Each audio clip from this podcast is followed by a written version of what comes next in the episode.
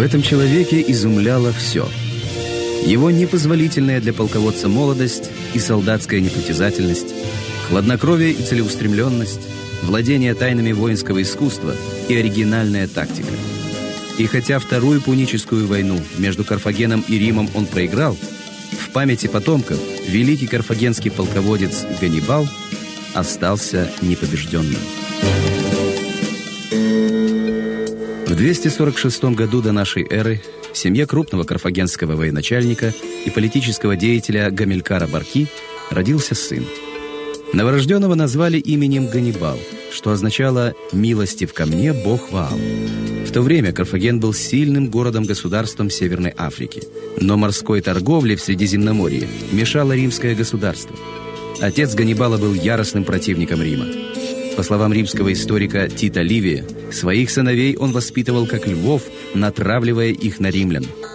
Уже девятилетним мальчиком Ганнибал во время жертвоприношения Юпитеру поклялся вечно ненавидеть Рим. Вместе с отцом он отправился в Испанию, где карфагенине надеялись установить надежный заслон римлянам.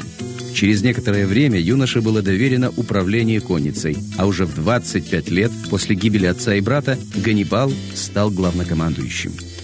К этому времени относится единственное прижизненное изображение Ганнибала. Его профиль на карфагенской монете чеканки 221 года до нашей эры. Историк Тит Ливи писал, что Ганнибал одинаково терпеливо переносил жару и холод. Меру еды и питья определял не удовольствием, а природной потребностью. Многие часто видели, как полководец, завернувшись в военный плащ, спал на земле среди воинов. Он первым вступал в бой и последним покидал поле битвы. В 219 году до нашей эры Ганнибал захватил серебряные рудники в дружественной Риму Испании. Началась Вторая Пуническая война. Ее название происходит от слова «пуны». Так римляне именовали карфагенян. Осенью 218 года войско Ганнибала подошло к Альпам. Карфагенский полководец задумал совершить то, что римляне считали невероятным перейдя через высочайший горный хребет Европы, вторгнуться в Италию с севера. Необычайно трудный переход через Альпы продолжался две недели. Лошади пробивали копытами наст и оказывались в снежном капкане. Боевые слоны срывались в пропасть, увлекая за собой людей. Тогда Ганнибал обратился к солдатам с речью. «Горы — это не только стены Италии, но и стены самого Рима. Преодолев их, мы обеспечим себе победу». Ганнибал потерял половину войска, но цель была достигнута.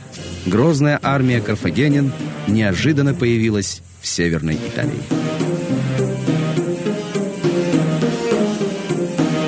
Внезапным вступлением на территорию врага карфагенский полководец Ганнибал вынудил римлян спешно поменять планы и перейти от наступления к обороне. Римская армия укрепилась в городке Ореции, который лежал на пути в Рим, а вокруг были разливы реки Арно – но Ганнибал не пошел на приступ города. Он двинул свое войско в обход по бездорожью, где не было ни клочка сухой земли. Четыре дня и три ночи солдаты шли по пояс в воде. Отдохнуть можно было только на трупах павших лошадей. Ганнибал получил тяжелое глазное воспаление и впоследствии ослеп на один глаз. И все же карфагенине обошли противника и оказались на дороге в Рим. Когда Ганнибал выиграл сражение у Тразименского озера, в Риме поднялась паника. Слова «Ганнибал у ворот», «Ханнибал антепортес» стали поговоркой. Тогда осторожный римский полководец Фабий Максим по прозвищу Кунктатор, медлительный, разработал особую тактику. Он изматывал карфагенян короткими стычками и долгими переходами. Однако Ганнибал сумел навязать врагу сражение. В 216 году до нашей эры в Апулии, в местечке Канны, ныне Монте-ди-Канне, разыгралась грандиозная битва. Карфагенине на голову разбили римскую армию, дважды превосходящую их по численности. Полководец Ганнибал одержал одну из самых грандиозных побед в истории боевого искусства древнего мира. Теперь путь на Рим был открыт. Но Ганнибал не повел свою армию на столицу. Один из его сподвижников сказал, «Ты умеешь побеждать, Ганнибал, но ты не умеешь пользоваться победой. В это время новый римский военачальник Сципион высадил свое войско на родине Ганнибала, в Африке. И карфагенские правители немедленно отозвали из Италии своего лучшего полководца, который до этого выигрывал все сражения. 42-летний Ганнибал вернулся в Карфаген. Однако теперь военная удача оказалась на стороне римлян. В битве возле города Замы Ганнибал потерпел свое первое поражение. Карфаген принял мир на условиях Рима и объявил Ганнибала виновником всех бедствий, постигших город.